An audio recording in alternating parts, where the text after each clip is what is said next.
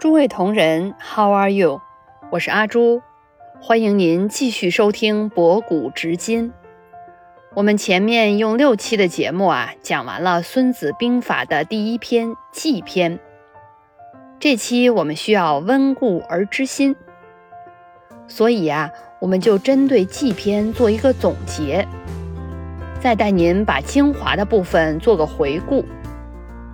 在孙子的三观里，并不是主张百战百胜，因为现实生活中也不可能百战百胜啊。换句话来说，我们为什么要打百仗呢？说明你的第一战不彻底呀。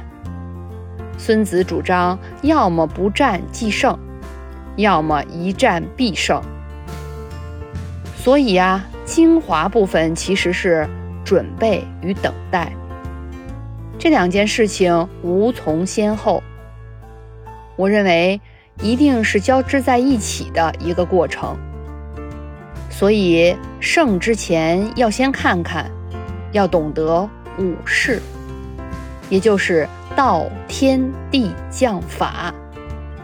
那么如何成就这五事儿呢？我们就要认真准备要点了。上下同欲者胜。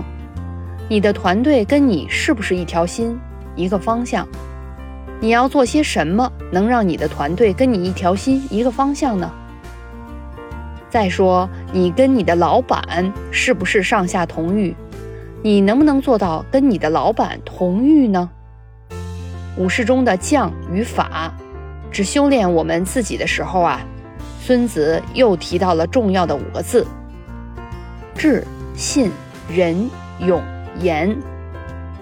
作为一个团队的领导，想要成为一名好的领导，你做到了智、变通性、灵活性；信、赏罚分明；仁，对你的下属有没有仁爱之心？你是不是真的关心到员工的发展？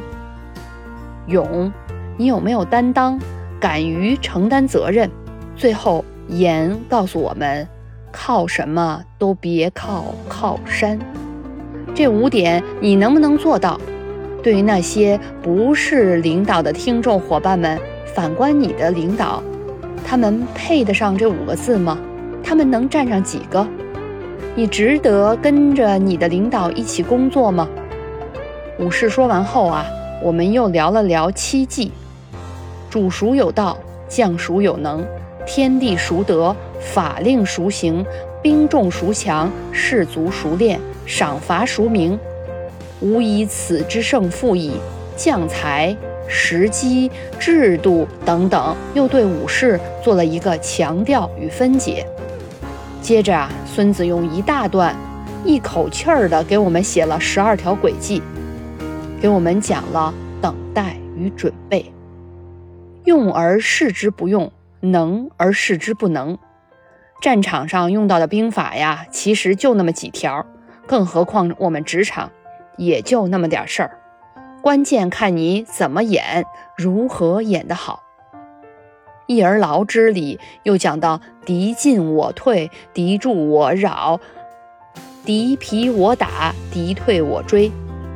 怎么知道参与与敌人的打仗呢？本质就是要对自己有足够的判断，要做到胸中有全局。我能调动敌人，绝不能让敌人调动得了我。成大事必有三戒：勿贪、勿怒、勿急。第一条最重要，就是戒贪，严守原则，任何人也不会抓住你的把柄，自然心安理得。第二。要控制好自己的情绪，排除干扰，时刻记住自己的初心。第三啊，切勿争一时之气，要学会示弱。学会示弱不等于一直要弱，而是要懂得把握分寸。如何在职场谈话、谈判中运用什么样的技巧？凭借对自己足够的判断，调遣敌人。赢得全局的胜利。最后啊，我认为也是精华，就是要学会等待。